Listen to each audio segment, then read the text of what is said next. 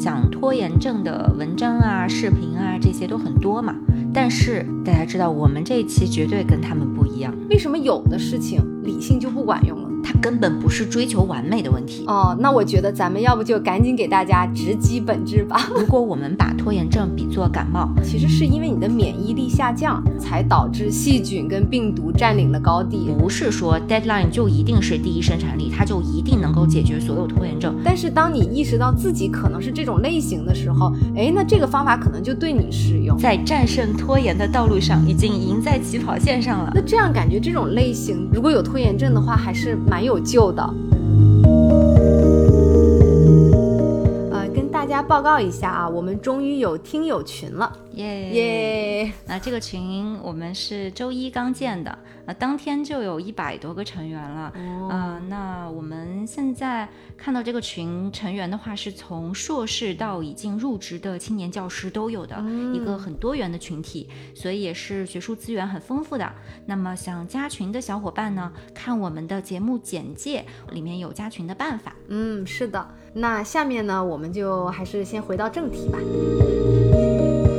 那第十五期呢，我们聊到了一些克服学术写作拖延的一些常见的方法。嗯，但是呢，那一期呢，我们其实主要还是针对一种特定的场景嘛。对，所以这期呢，我们觉得还是需要对一个更普遍的情况下的拖延症再深挖一下。嗯，没错。哦，说到第十五期，你知不知道？嗯，其实有一些朋友很想听我们讲写作拖延的那个节目。嗯，但是他们没有听。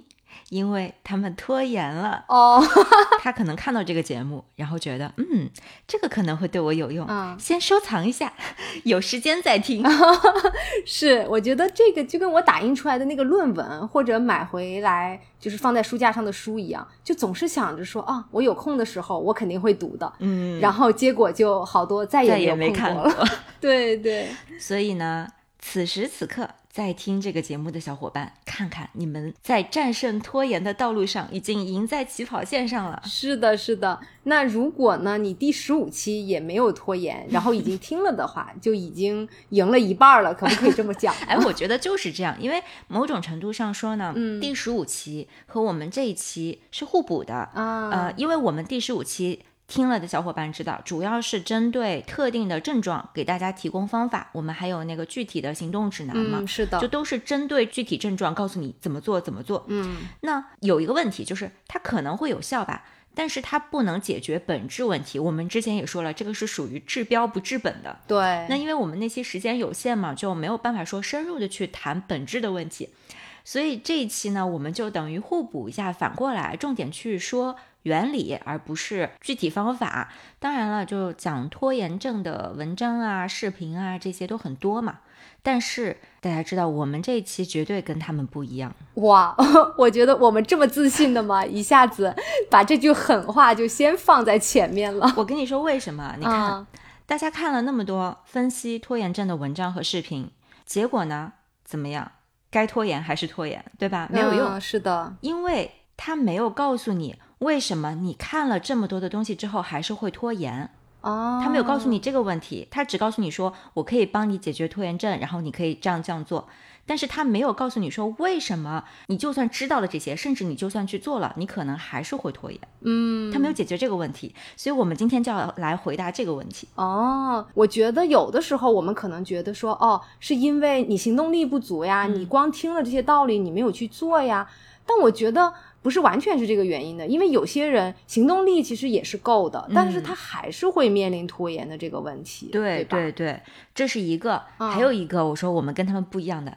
他们一般都是这个套路啊，就是比如十五分钟的视频，嗯，前十分钟都在说拖延症是什么，拖延症有哪些症状，哎，你有发现吗？是的，是的，我觉得这种就是看似很科学，就它有一个科学的架构，好像就给你先分析这个是什么，先说是什么，为什么，怎么办，对，先告诉你很多的是什么，对对，但其实就很没有用，对我才不需要你告诉我拖延症有什么症状呢，我自己的病我自己不知道什么症状吗？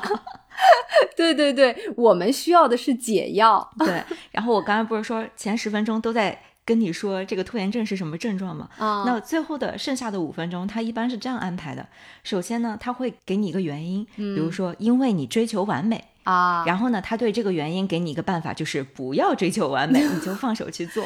天呐，真的是，我要是放手去做，我早就去做了呀。对啊，对啊，就这种根本一点用都没有嘛。是，比如说我看到这种，首先我想的就是你说的不对啊，我并没有追求完美啊。哦，我现在就是，我现在就是需要一个，比如我就是需要一个很烂很烂的初稿。嗯，对。可是我还是拖延啊。然后你叫我放手去做，那就像你讲的，我要是能放手去做，那我还叫拖延吗？就是啊，就是拖延的原因就很可能有很多种。那你只讲一种，比如说追求完美啊，呃，肯定会有些人觉得很有道理的，是吧？就我我确实可能有点过于追求完美了。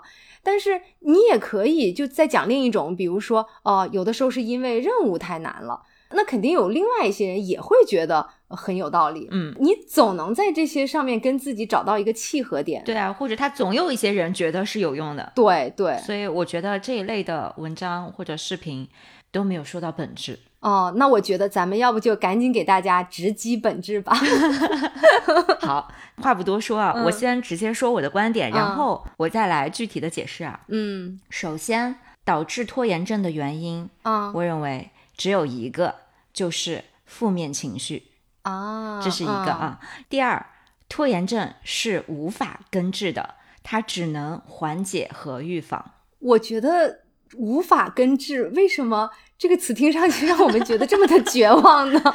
那刚刚我是直接说了，嗯，不是说本质是什么吗？本质就这两点，这是观点。对。然后接下来我来解释一下啊。嗯。首先，对一项任务产生拖延的反应，这个是人之常情嘛？嗯，是对吧？这个很好理解，人都是有惰性的嘛。对。不是说你让我干什么我就积极的去干，那就是机器嘛，对吧？对的。嗯，这本身是一个人性的常态。但是这一点它本身并不足以导致拖延症，嗯啊，因为我们是有理性的，就很多时候我虽然是有惰性，但是呢，我还是可以说服自己去做一件事情的。嗯，是的。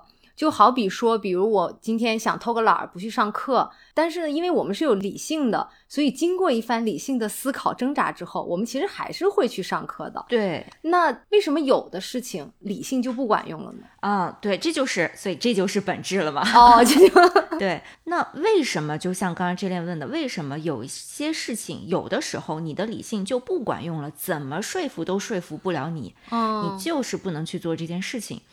现在，如果我们把拖延症比作感冒，大家就明白了。嗯，怎么说？我们一般认为导致感冒的可能是呃细菌，可能是病毒，因为我们说有这个细菌性感冒，有病毒性感冒嘛。那我们一般认为是这些东西导致感冒，但其实不尽然，因为细菌和病毒是一直在那里的。哦，对吧？他们一直在这个世界里，对，但是他们不必然导致感冒嘛。嗯，是的，这就像我刚才说的，人的惰性是一直存在的，但是它不必然导致拖延症。嗯，这就因为你像你，其实是因为你的免疫力下降，然后才导致细菌跟病毒占领了高地，然后你才会被感染的。对 对，所以这个就是关键所在。那我们把拖延症比作感冒的话呢，你的免疫力。就相当于是你的理性，嗯，比如说你的免疫力可以帮助你抵御周围的病毒，那如果是理性的话呢，它就是可以帮助你抵御你与生俱来的这个惰性，嗯，但是我们的免疫力会下降，我们的理性也有可能会效力会减弱，就是当过多的负面情绪出现的时候，它就会导致你的理性不能够发挥作用，相当于就是你的免疫力下降了，那你就会被感染，因为那些细菌和病毒是一直在那里的嘛。那你有太多的负面情绪之后，你的理性不能够正常的发挥作用了，就会引发拖延症。所以这就是为什么我之前说导致拖延症的原因只有一个，就是负面情绪。嗯，那这样讲来的话，其实我觉得根本上我们实际上要处理的就是负面情绪。嗯，可是呢，我觉得负面情绪这个东西感觉就很难控制啊，因为它这个来无影去无踪的，就是有的时候你甚至。并没有因为一些不好的事情发生，嗯，但是你比方说人的情绪也是有一个周期的，你有的时候也不知道什么原因，你就陷入到负面情绪，它本身就有波动，对，所以就是对于这种我们完全无法掌控的东西，难道有什么办法，就是我们可以去对付它吗？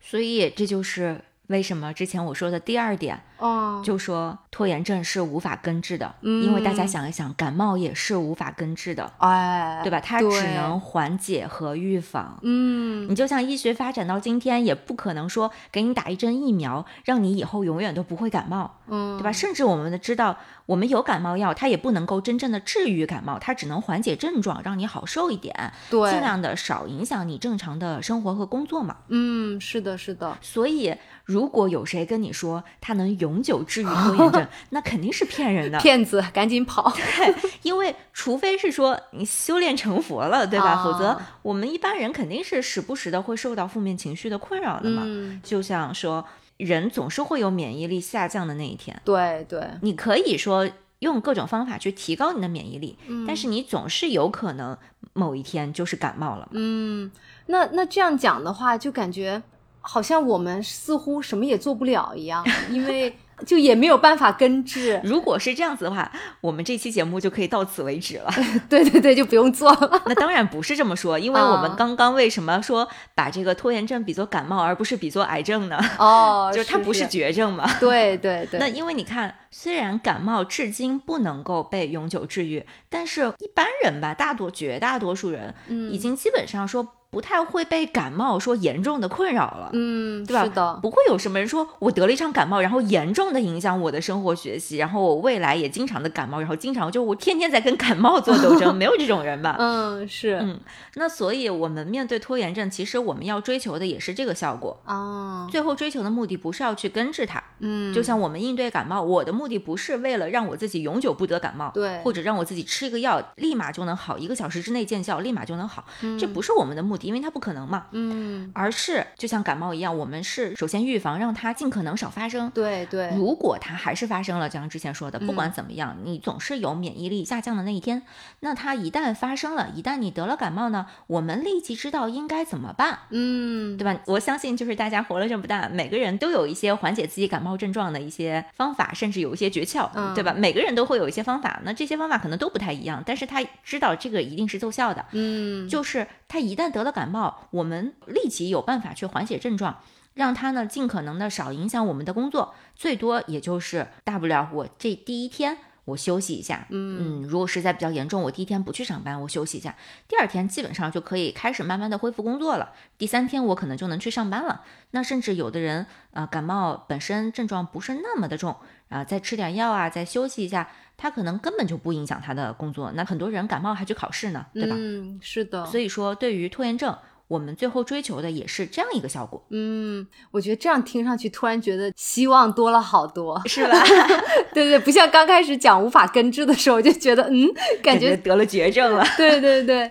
那其实这个听上去就是我们第一是要预防它嘛，那就是尽量减少一个负面情绪的出现。对，预防呢，它有两个方面嘛，我们还是拿感冒来举例子，因为觉得这个特别形象。你比如感冒，嗯你要预防，一个方面是远离感染源嘛。啊，是对吧？你就比如说，虽然细菌和病毒它一直都在那里，嗯但是它在有一些地方特别密集，或者有一些地方它出现的概率特别高，它浓度特别高嘛，那我们就少去，对吧？嗯少去公共场所，少接触感染者。那如果说用这个方面去应对拖延症呢？远离感染源，意思就是少给自己任务，哦，对吧？这个我觉得大家好像都应该挺愿意的。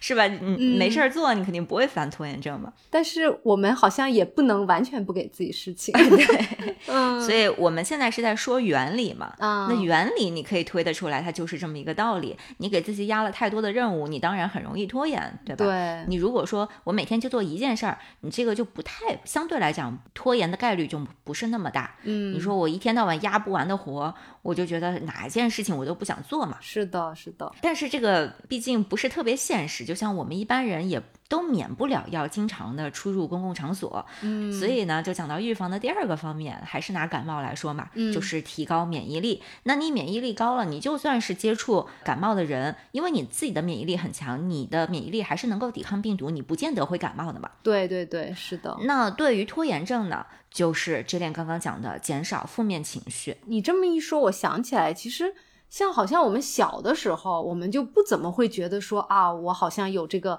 拖延的问题。嗯，那个时候虽然每天我们也有家庭作业嘛，就对于小孩来讲还是有压力的。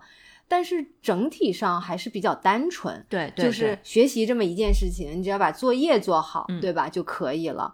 嗯，就不像现在，就是长大成年之后，就可能还要面临着更多其他不同种类的一个压力和麻烦。嗯，但是我们现在毕竟也没有办法回到小时候嘛，就那么单纯，好像这个世界只会给你一件事情，让你做好就可以了。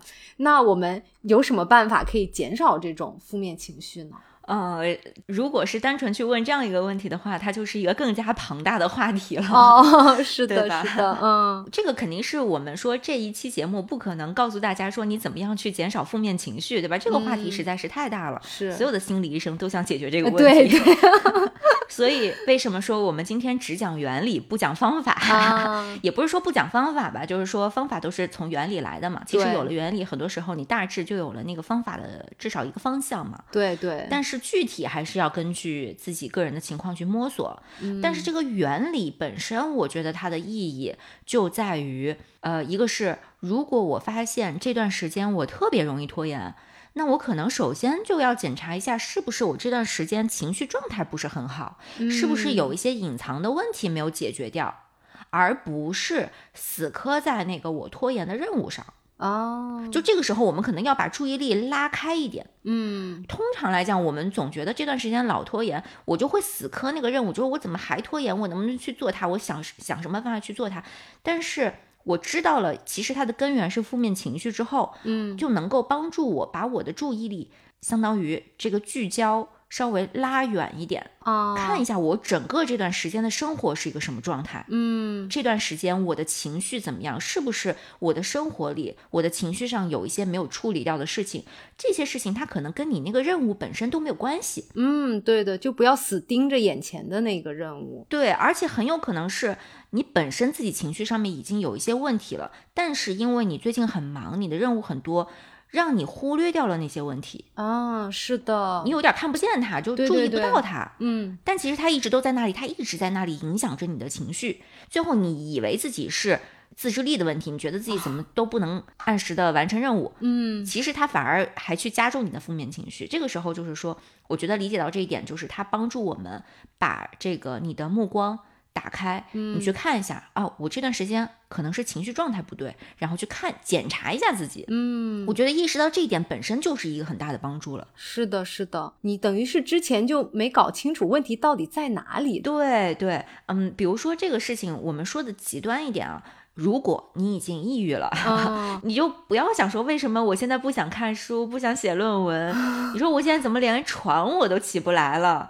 我是不是自制力很差？你就不要想这些事情了，因为你已经抑郁了呀。对你要先解决这个问题了。对对对，是的，那还有一种更常见的情况就是焦虑，嗯，焦虑它特别容易导致拖延嘛。是的，因为它焦虑，它也是一种负面情绪，那它强烈到一定程度，等于你免疫力下降，它会干扰你的理性，哦，而且这个焦虑跟你的任务多少也不是说有必然的关系。有的时候，有的人他可能任务虽然很多，但他不焦虑；嗯，是的，但有的时候，这个人他只要做一件事儿，他就为这件事儿很焦虑，这都是有可能的。是的，就像之前我们讲说，有的人会说追求完美导致拖延症，其实我觉得啊，嗯他根本不是追求完美的问题，是因为追求完美导致了焦虑，啊，然后焦虑导致的拖延。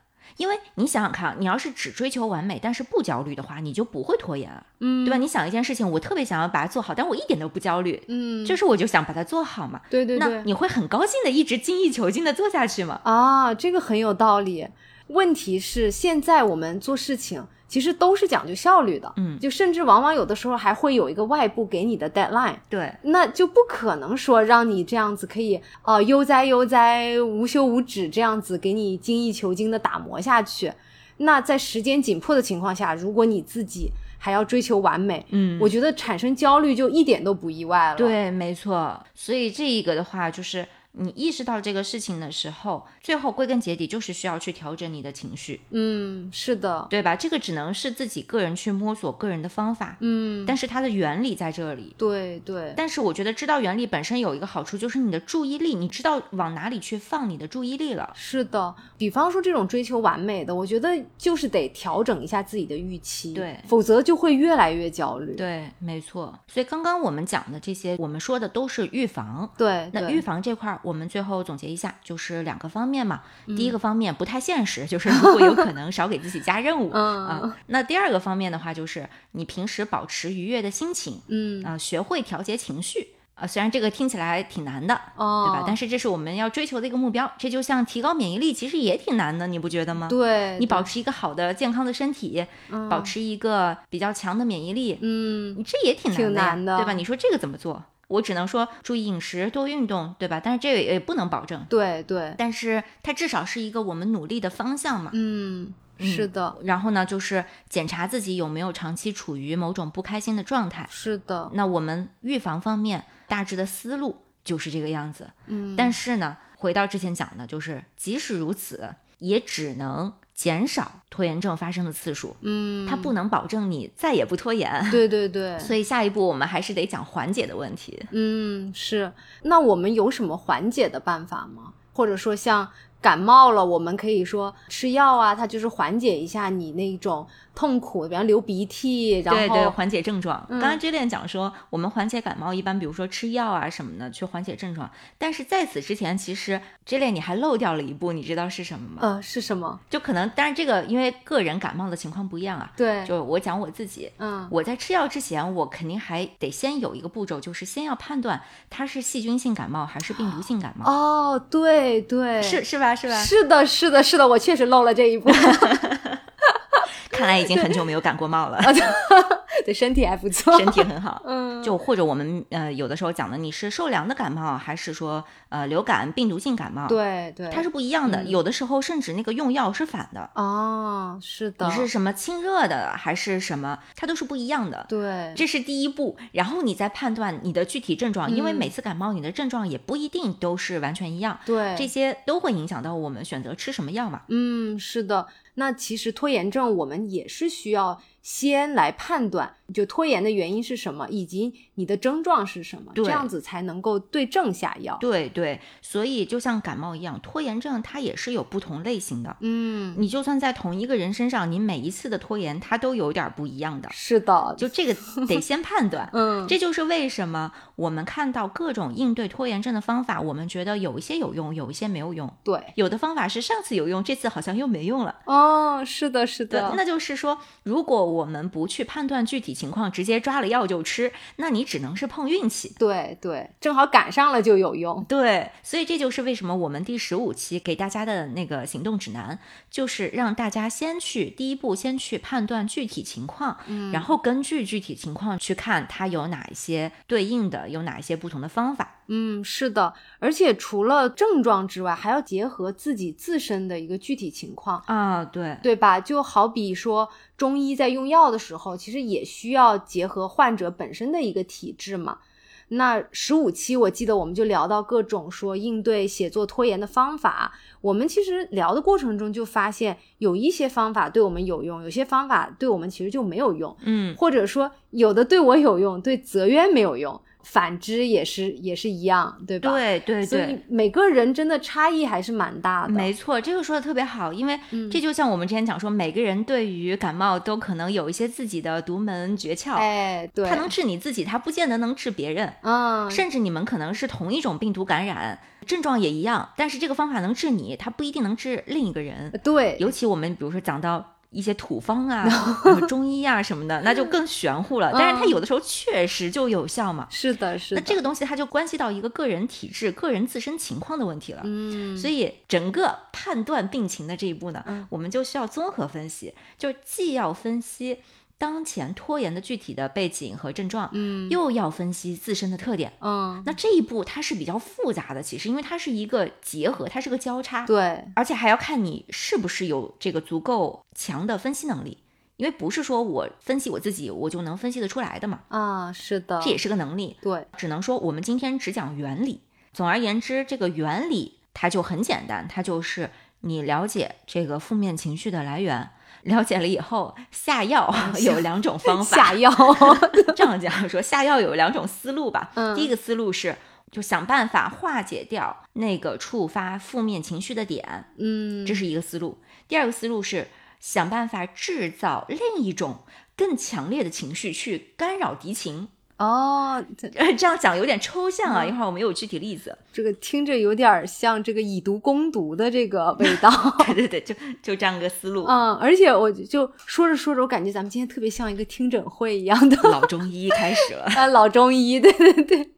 嗯，不过我觉得就是第一点，其实啊蛮好理解的，因为我们有了那个负面情绪的话。那我肯定就是觉得啊，想办法把它消解掉就可以了。嗯，那第二点呢，我想到一个例子，就是人们常说嘛，就 deadline 是第一生产力。我们总是会在这个还有很多时间的时候，我们一般就是一直拖延，一直拖延。嗯，等到越来越接近那个 deadline 的时候。我们那个生产力，就是我们的工作效率，一下子就层的就上去了。对，那这个我觉得就是因为当 deadline 特别近的时候，它就会制造出一种很强烈的一个压迫感。对，虽然也不是什么好的情绪，就我们也不希望说压力过大，但是呢，他只要说没有冲破了你的那个。边界没有把你压垮的话，嗯，那它其实就能够压制住你原来导致你拖延的那些负面情绪。对，因为它非常强烈，就使得你觉得说，哦，不行，我必须得在这个时间完成。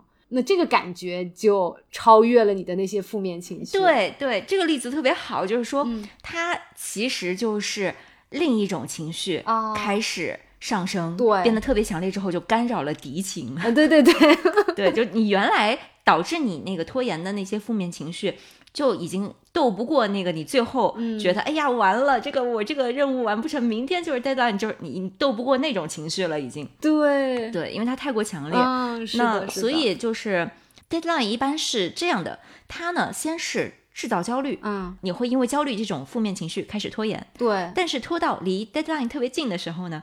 虽然那个焦虑依旧在增加，但是它同时升起了一种你对于无法按时完成任务的那种恐惧感，或者是想要按时完成任务的一种强烈的愿望，就不论是哪一种，对对对，就反正这种情绪它会随着 deadline 的迫近而变得非常强烈，最终它就盖过了你原本的焦虑嘛。嗯，是的。你这个时候你的大脑就感知到的就是你 后者那个特别强烈的情绪，就只知道我必须要赶紧完成这个任务，所以它就会突然开始高效的工作，然后你突然就不拖延了。对对。那其实说到这个 deadline，我觉得我们在第五期其实也有讲到嘛。第十五期吗？嗯，对，第十五期就是有的 deadline 是有用的。有的就没有用，因为它也不是一个万金油，不是说那只要有 deadline 我们就不存在拖延的问题了，也不是这样子嘛。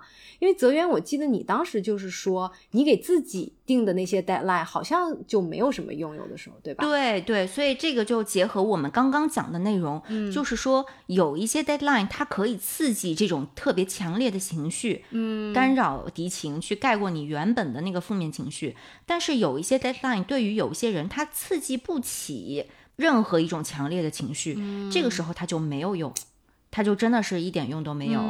那什么样的 deadline 能够激起你什么样的情绪？这个完全是因人而异的，所以确实。不是说 deadline 就一定是第一生产力，它就一定能够解决所有拖延症，这个真的不一定的。你要看是什么样的 deadline 和对于什么样的人，它能够激起这种情绪。我们最后还是回到那个情绪上来。嗯，是的。所以这就是为什么我们刚刚讲说病情分析嘛，你既需要分析当前拖延的情况，你还需要分析自身的这个特点、性格特点，然后根据。自身的这个特点去下药，他又说到这个下药了，嗯，所以我觉得昨天讲的特别好，就是呃，我们要先分析自己到底是什么样的一个情况。那讲到这个呢，我记得我们当时十五期聊的时候，其实也稍微提到了一下，就是说不同的人对于不同类型的指令，嗯，会有一个不一样的一个回应。不同，对对。那这个其实就是呃，Gretchen Rubin 书里面提到的。呃，四种性格，对对对，这也是我们第十五期里面挖的一个坑啊，我们现在就来把它填一填。是的，那如果说大家在面对拖延症的时候还不太会分析自己自身的特点的话呢，这本书里面提到的四种类型可以说是一套非常有帮助的工具。嗯，首先这一本书它好像还没有中文版哦，嗯，它对它书名叫《The Four Tendencies》，嗯，是二零一七年出版的。嗯呃，我们到时候会把这个书的信息列在我们的节目的介绍里，嗯，大家有兴趣的话可以找来看一下。嗯那我们呃，首先来介绍一下这四种类型嘛，然后说一说怎么去根据自己的类型找到相应的缓解拖延症的办对，我觉得大家感兴趣真的是可以去看这本书，最起码我觉得对我是特别有启发性的。那这四种类型的分类呢，其实主要就是基于两个方面。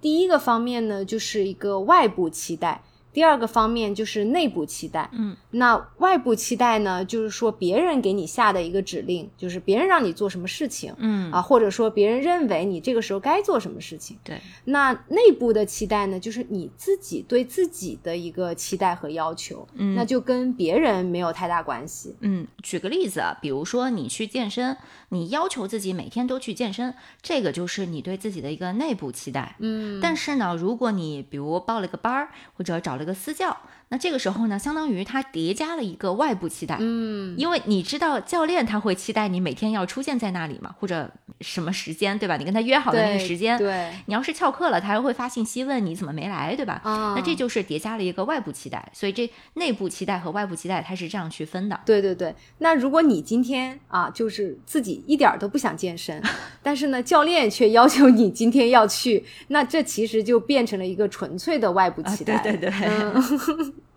嗯，那又说回刚刚说的这四种类型啊，是怎么来的呢？就是因为我们每个人对外部的期待和内部的期待，它的反应是不一样的。嗯比如有的人呢，就对外部的期待回应特别好，呃，意思就是说他比较容易去满足外部的期待，嗯就比较容易完成别人给他要求的一些事情。嗯当然呢，相应的就会也有一些人是对外部的期待回应不是很好。嗯那对内部的期待呢，也有回应好的和回应不好的。那这样子就是交叉二乘二，就得到了四种不同类型的人群吧。对对，所以它的这个四个分类其实是一个非常简单的逻辑，它就是嗯基于你对于外部期待和对于内部期待，你的回应是好还是不好，嗯然后相乘。对那所以呢，第一种类型大家也可以想到，就是对于外部期待和内部期待回应都很好的。嗯，不论是他自己想要做的事情，还是别人想让他做的事情，他都能做到。对，对他，他都觉得没有什么问题。嗯，那我猜这种人估计不会再听我们的节目，因为他们基本上应该没有拖延症的问题。呃，这个我其实，在准备这期的时候啊，我就发现 Ruby 呢，他自己的网站上其实是有一些题目的，就是可以帮助你迅速测试出来你是什么类型。嗯，我就跑去做了这个测试，因为我不是要准备咱们这期嘛，那我就先让你猜猜我是哪种类型你你该不会是第一种吧？啊？对 我感觉可能是我暗示的太过明显了，因为嗯、呃就是作为第一种类型，嗯，它叫做那个 upholder，对，我觉得呢，听上去好像这种人，因为对外部和内部回应都很好，嗯，呃，似乎不存在拖延的问题。但是其实呢，就是我作为第一种类型，我觉得真的拖延症也完全没有放过我们。嗯，我其实可以想象，嗯因为这种类型的人呢，他有一个特点，嗯就是他很喜欢接受指令，对，就不论是别人给他的指令，还是他自己给自己的指令，嗯呃，这个本身是很好的，它不会造成拖延。但是它的另一方面就是，如果没有一个清晰、明确、具体的指令，嗯，它反而就会有点打不起精神。对，那如果是这种情况，我猜就是他可能是造成第一种类型拖延的一个比较主要的原因。嗯，你这个说的特别的对，因为无论是我自己给自己安排的任务，还是说别人给我的任务，就是只要那个命令是足够清晰的，我其实会立刻去执行。嗯就是看上去像是人家就是会说，哎，你行动力好像很强，嗯好像不存在这个拖延的问题。但是呢，拖延还是会发生，就是因为总是会有指令不清晰的时候嘛。嗯，就好像我自己，比如说我写论文，那我有的时候就是不知道自己要写什么，不会说像以前小的时候，可能老师跟你说，你就把今天这几个作业做完，你把这几道题写完，对吧？那我写论文的时候就没有人告诉我这些东西，嗯，然后我自己有的时候可能也不清楚，说，哎呀，我这个第一章我到底要写些什么呢？嗯那一旦出现这样的情况的时候，我就会出现非常严重的拖延，嗯，因为你就感觉我没有了那个目标，我没有了前面的那个指令，然后瞬间就会陷入到迷失，就完全不知道要干嘛。嗯，所以呢，假设真的有第一种类型的小伙伴在听我们的节目的话，你就知道你的解法非常简单，就是你只要找到清晰明确的指令，哎你就可以去做了。对，对对我这个说起来简直是太羡慕了。哦，是吗？我感觉，我感觉我们大多数受拖延症困扰的人，应该都不是第一种类型。哦 他已经解决了百分之九十的问题，我感觉。哦，是，所以这个第一种类型，我们就先不去讨论了，好哦吧？好好好，我们可以这有点太招人羡慕了。我们就先跳过第一种，嗯，那第二种类型呢，就是对外部的期待回应很好的，但是呢，对内部的期待回应就不怎么好的人。意思就是说，别人让他做的事情，他基本都可以按时完成，但是他自己如果给自己下了一个要求，那他很可能就是会完不成嗯，我感觉我就是这样的人，啊。我感觉。真的，所以之前节目里面我说，呃，deadline 对我有两种，嗯一种是会让我死的，一种是不会让我死的。哦，对，然后那会让我死的那种，就是别人给我 deadline，比如说这个课程论文是几月几号要交，然后教授让我在几月几号交一个什么东西给他，或者我老板让我在几月几号做一件什么事情，就这些东西我肯定就我就觉得他是会让我死的，如果我做不到我就死了。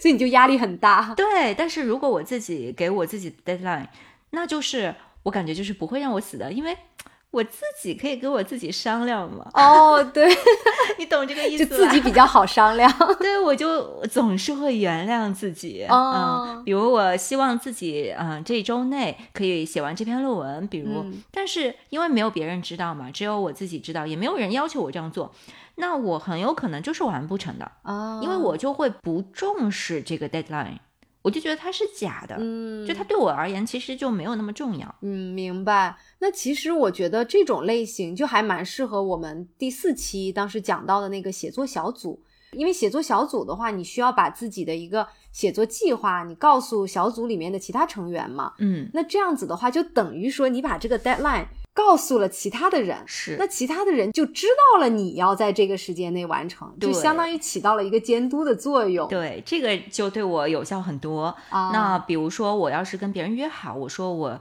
几月几号，我这周之内要交这个论文，嗯那如果我没有按时完成的话，我自己就会感觉特别不好，啊，所以那个 deadline 对我来说就比较重要了。所以也就是说，我对外部期待我的回应是比较好的，内部期待呢，我就感觉无所谓了。嗯，但是如果是我答应了别人的事情，我跟别人约好了，我就感觉这件事情比较重要了。啊，这个我我可以做证明，因为确实是这样。就像咱们一起相约做播客嘛，我就没在你这里看到过任何拖延的情况，就是我们都是按期完成。我我觉得这个最大的原因是因为我们没有什么负面情绪。哦，哎，有道理，有道理，都是很愉快的。嗯，那刚才讲到这个第二种类型呢，嗯。这种类型在书里是被称作 obliger，就是说比较容易完成别人拜托他的事情，对别人哦负有责任的这种感觉。嗯，啊、我就觉得听起来好像有一点安慰，就觉得自己好歹算做一个有责任心的人。哦，虽然很拖延，那因为我知道我是这种类型的人呢，他也就给我对症下药有一个启发了。就像哦刚才比如讲的举那个例子，写作小组，对吧？对，就是我需要尽可能多的去利用外部期待，比如说我可以把我的 deadline 告诉周围对我比较重要的人，嗯。呃那虽然他们其实没有要求我这样做，但是呢，我就相当于给自己制造了一个外部期待，因为现在我告诉他们了，我就觉得我自己应该要遵守这个承诺，这样就可以督促我去完成它。嗯，是的，那这样子就是第二种类型，我们其实也是等于找到了一些办法嘛，嗯。就是需要把这个 deadline，比方说分享给身边的人，这样子能够督促我们完成这件事情。对，就相当于是利用你自身的优势，因为你的嗯优势就是你对外部期待的回应很好。嗯，是的，是的。那我们接下来就说这个第三种类型，那它就是对外部的期待呢回应并不是很好，但是对于内部期待回应比较好的。嗯，那这种人呢，书里面就把他们叫做 questioner。嗯，那他的意思就是说，这种类型的人，并不是别人让他做什么，他就觉得应该做什么，他总是要问一个为什么。对，质疑者嘛，对吧？对对对所以，如果他们认为别人给他的这一个任务没有道理，或者就是说没有意义，你为什么让我做这件事情？那他就会很不愿意做这件事情，他就一定会拖延。对，那对于这种类型的人，这也是为什么他们对于内部期待回应反而是比较好的，因为他自己给自己的要求，那对他来说肯定是有道理的嘛。啊，是的，否则的话，他也不会给自己这样一个要求，对吧？对对，所以他内部出发，他一定是合理的，嗯那他就已经被说服了，所以他就会愿意去做。那如果是别人给他的一个要求，那毕竟是别人，他可能总会从里面看到一些不合理的地方。可啊能别人大家都觉得很合理，但他就是自己觉得说服不了自己，他就会很不愿意去做。嗯，那我听上去感觉这种人其实非常适合做自由职业者，就是没有老板的那一种。哎，对吧？对那你都可以自己说了算，你不需要说听命于任何别人的指令。嗯，做学术、搞研究其实也是差不多，因为你并没有一个老板或者说，因为你做的研究都是你自己的研究，而不是说你去做别人的研究，或是你帮别人做事儿，完成别人的任务。嗯。是的，是的，他没有一个甲方，就是给你布置任务，然后还让你要按照他的想法去做。对，所以，嗯，感觉好像就说，如果你是这种类型的人，可能你比较适合就是做研究，或者说做一些自由职业者啊，没有人管着你的这种。对，嗯就所以，如果你发现自己总是对于完成别人给你的任务特别拖延，但是完成你自己的任务就很容易的话呢，嗯，你可能很大概率可能会是一个 questioner，就是第三种这种类型的人。对，那对于这种类型的人呢，他们造成拖延的这个负面情绪，主要是来自于不理解为什么要这样做，他觉得这样不合理，嗯。所以他这个时候也要利用自己的长处，就是他们一旦发自内心的认同这项工作呢，那这个负面情绪就消解了，嗯，是的，所以他们这个时候就会比较有动力去开始工作。那如果你是这种类型，你就去利用自己的这一个特点，想办法把一项任务转变成一个对你自己来说有意义的事情。嗯，哪怕你表面上看它怎么看都不合理，但是呢，你可以用一些想象力和创意，就想办法去把这个事情你做的还是同样的事儿，但是你把它想象成另一件事儿，或想象成另一种嗯场景，然后让它就 somehow 就对自己。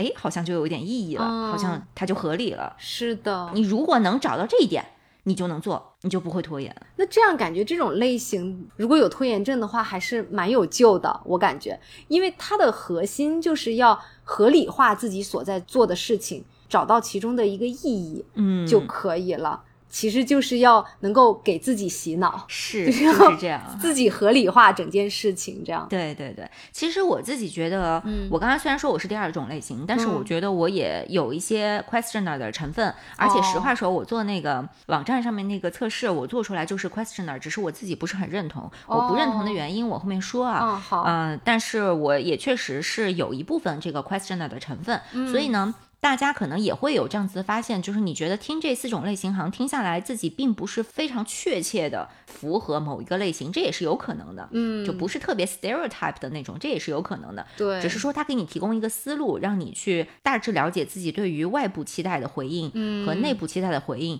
大概是一个什么样子的程度。对对，那刚刚讲的第三种类型 questioner，我觉得如果是拿学术写作来举例子的话呢，嗯这种类型的人，我感觉可能是比较容易在 introduction 或者是经费申请这些地方去拖延。哦，因为可能他们会觉得这些内容很无聊啊，很没有效率啊，就会很不想写。嗯，或者还有一种可能是，如果这个研究不是他本人想做的，嗯，比如说是导师给他的题目，那他可能也会在某一些时刻，他可能一开始觉得 OK，、嗯但是他可能在某一些时刻慢慢发现，哎，这个不对呀、然后哦就开始拖延。因为如果是他自己发自内心喜欢的东西，他自己的研究，嗯那他应该还是会愿意去写的。对对对，嗯，所以这就是为什么我自己不认同我是一个 questioner，就是因为比如我虽然也会觉得写 introduction 很无聊，嗯，introduction 里面某一些内容我会觉得没有意义，就是走个形式或者是什么，但是这种感觉它不足以阻碍我去做这件事情。嗯，就是我也会觉得挺无聊，但是我还是会去做。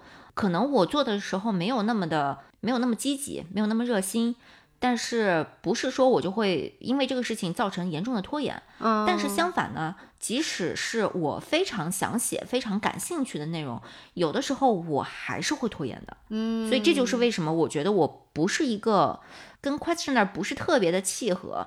就是按理说 questioner 他应该是那种我只要自己认同了，我就会积极的去做。但是我也不是这样，我是那种就是我觉得我虽然很认同这件事情，这也是我想做的，但是不代表我就能够很积极的去做它。哦，就有的时候其实还是会有一些拖延的，就哪怕是自己很喜欢的事情。对对，那，那我就其实在想啊，有没有小伙伴可能想说，哎，我也不是 questioner 这种类型，但是也在写经费申请上有拖延，那这个是怎么回事呢？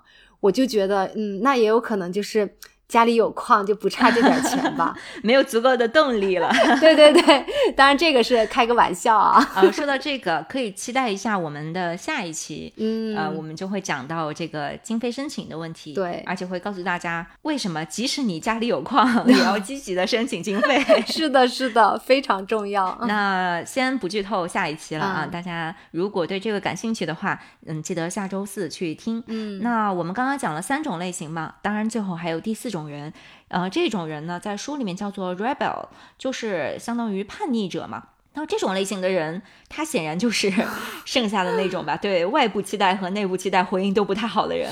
我感觉听起来好惨呀、所以他们是最容易拖延的人群吗？嗯，按理说是这样子的。你身嗯边有认识这样的人吗？我好像没有太注意我身边有这样的人，那你呢？我跟你说，我我有一个很熟悉的人，就是这种类型。哦一，开始我也是超级不能理解的。嗯，你知道这种类型的人，他很神奇的，任何 deadline 在他那里都不奏效，哦，都没有用，很神奇。呃，但是呢，这个不代表说他不能按时完成任务，嗯，他有可能还是可以按时完成任务的。但是没保障，对，只是他不能保证。哦，他有的时候可以在 deadline 之前完成，有的是不可以。他也知道他应该在那个时间完成，嗯，但是他不能给你一个保证。而且如果错过 deadline，、嗯就像我之前讲说，我这种类型是有的 deadline 是能让我死的，对对有的是不会让我死的。但是对于这种类型的人，就是哪一种都不会让他死。就都没有什么问题，就错过就错过了。对，就如果他错过这个 deadline 呢，嗯，他自己不会觉得是什么特别要紧的事情。哦，他就说：“哎呀，又又错过了，哎呀，然后然后反正就这么拖下去，哇，拖到最后可以完成为止，就很随性。哦，哎，不过我觉得就是听上去就这种类型的人，他好像也不会因为自己拖延或者错过了那个 deadline 而懊恼，就反而还是挺自洽的。如果是这样子的话，就我觉得对于他们自己就还好。嗯，比方说像你刚才说，你就是有一些 deadline，你就是会死的那种嘛，就你绝对不能错过，你答应别人你就不能。那我其实也是这种。那所以，我感觉就是说，第四种类型，如果他们自己不会因为这件事情而觉得对自己影响很大的话，造成困扰。对，那其实也还好。只是说，如果跟他们一起合作的人，那一起做一个小组作业，然后有 deadline，那可能会给一些合作的人可能会带来一些困扰哎，你知道吗？有一些就像有一些作家，啊他们老脱稿，啊然后那个编辑就特别困扰。然后比如说那个以前报社啊什么，所有人都很困扰，然后不停的催，啊然后人家那个作家就说：“嗯，在写了啊，还没有灵感，就也不是特别在意的那种。”哦哇，不是，那说明这个作家应该还是已经小有名气了。那肯定是。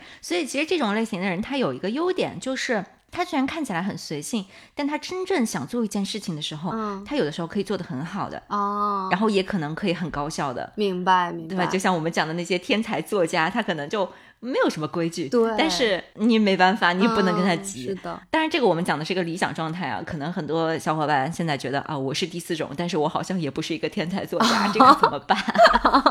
嗯，不过我后来慢慢可以理解了，嗯这种类型的人呢，他们本质上其实是不希望有任何的规定啊，就是，他不想要被束缚、被框住的那种感觉。嗯，那只有他自己发自内心的想要做一件事情的时候，他才会去做这件事情。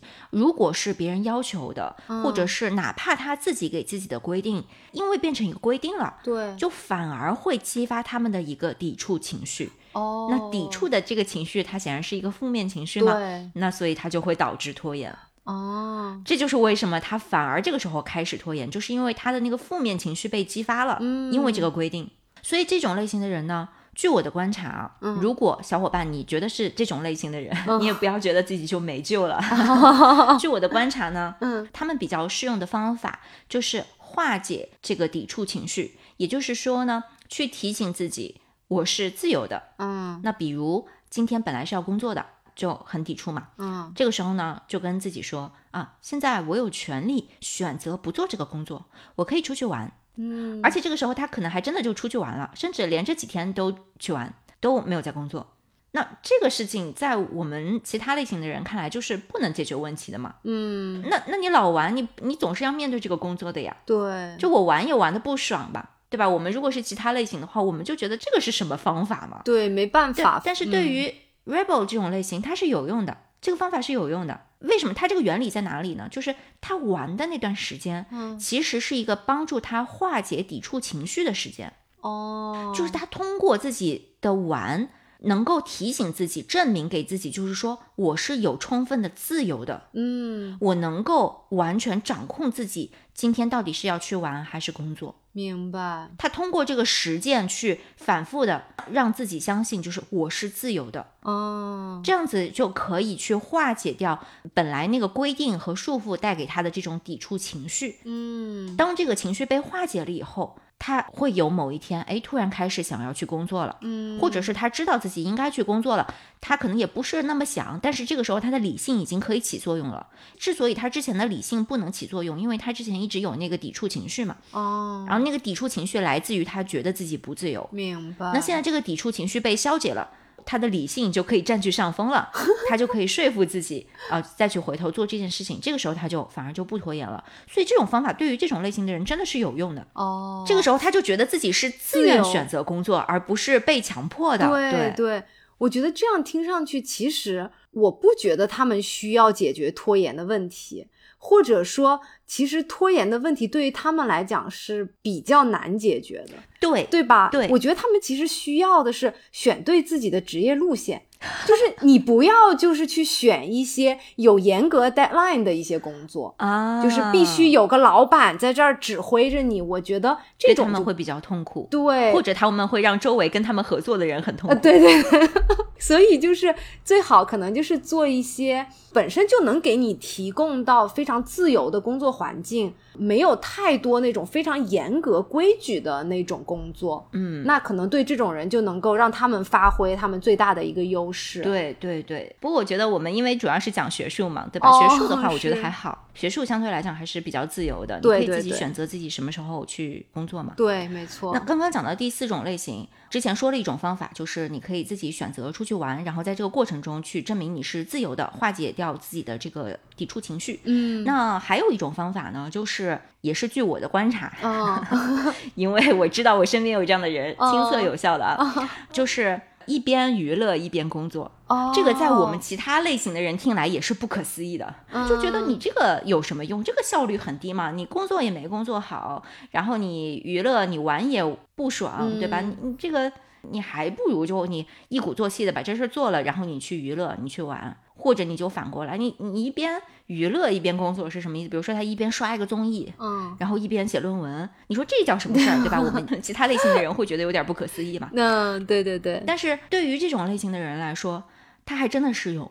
为什么呢？就是相当于是他们自己创造了一个自由的环境，啊，提醒自己，就是说，虽然我不得不完成这项任务，但是我可以选择我的工作环境，嗯，我可以选择我一边刷剧一边写论文，这是我的自由。哦，这个时候他感觉就会好受，嗯，他感觉他是自由的，而且呢，他在这个过程中，他觉得我任何一分钟、任何一秒钟，我都可以选择我是写论文还是看视频，嗯，因为那个视，频就放在那里嘛。对对对，所以呢，这个时候显然他们其实的效率也是不高的。嗯，但是这个不重要，重要的是先通过这样子的实践，帮他们消解掉他们原来的那个被束缚的抵触情绪。嗯那个消极的情绪。对，这是它的作用。嗯当他做了一段时间这样子的事情，哪怕这段时间他的工作效率并不高，但是这段时间他做一做之后呢，他心里会好受一点，他慢慢的那个负面情绪慢慢慢慢减弱了，这个时候他理性上升了，然后他就会觉得哦。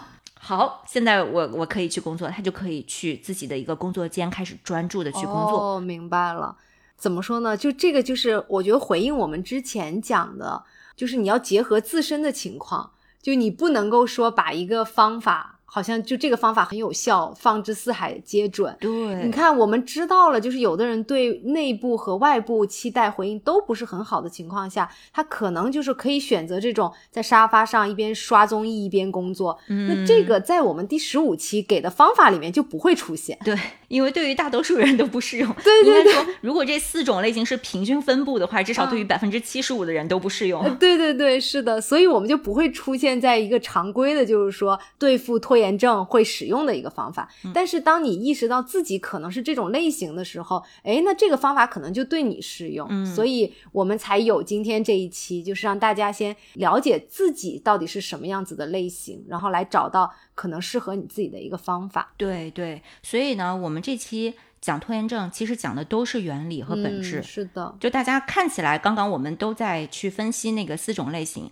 但是它仍然是基于我们节目开头讲到的那些本质问题。嗯，就它源于负面情绪。那这四种类型，他们负面情绪的来源，大家听下来就知道，它都是不同的。嗯，是的，可以帮助你分析你是什么样的类型，你的负面情绪一般会来自于什么方向，嗯，然后你的长处在哪里，呃对，然后你怎么去利用它，或者是利用它去。呃，消解自己的负面情绪，嗯或者是利用它去制造一种更强烈的 情绪，去干扰敌情。这是嗯我们之前讲的那个两个方法嘛，缓解的两个方法嘛。是的，所以所有的这些东西，其实它都是基于同一个原理。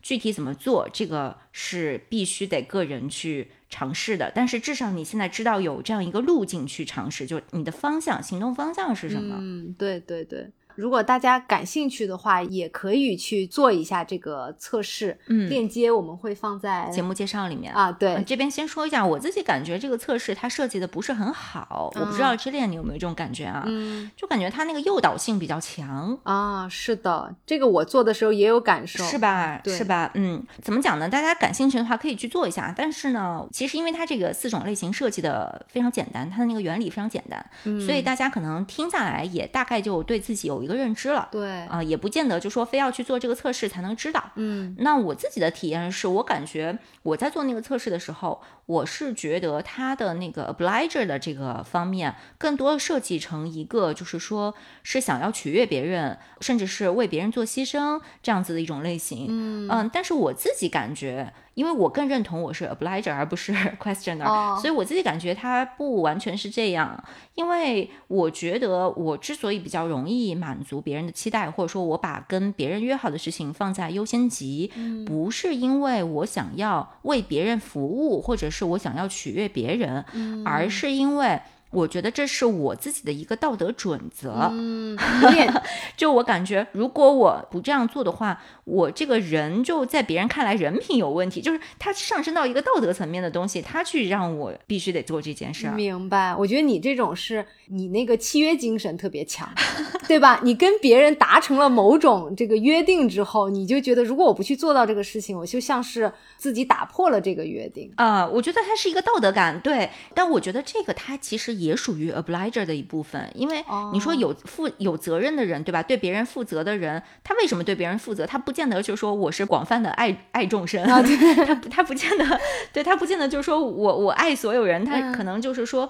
呃，因为我觉得这是一个道德问题，我嗯应该是成为一个有责任心的人，对吧？哦所以我觉得这个也可以是 obliger 他之所以会这样做的一个原因。嗯啊、反正我意思就是说，这个测试呢，我个人感觉它设计的并不是特别的好。就大家不用说太过较真儿，因为这里毕竟只分了四种类型嘛，它肯定不是说是一个非常精细的一个测试。嗯，那你只是就给你提供一个视角去了解你自己，嗯就是给你提供一个思路而已。对对。那我们这一期的节目也是主要给大家提供一个思路，嗯，就是本源在这里了，原理告诉大家，具体怎么做，每个人和每一种情况都是不一样的。嗯，我们最后这期节目也会像第十五期一样，嗯、给大家做一个文字的总结。但是呢，这个形式会跟十五期很不一样了，因为十五期我们出的是一个具体的行动指南嘛。啊，对，那这次显然没有什么行动指南，但是我们会做一个整个文字的一个梳理。嗯呃，就是大家听了这个节目之后，嗯、可能再看一下，呃，思路上会更清楚一些。嗯，是的，是的，那如果说是还没有听我们第十五期的小伙伴，对于拖延症感兴趣的，就一定要去听一下，然后去领取一下第十五期的行动指南，是的。那我们这一期的节目就说这么多吧。希望对大家有一些帮助吧。嗯，是的。那我们就下一期不见不散。嗯，好，下期再见。嗯，拜拜。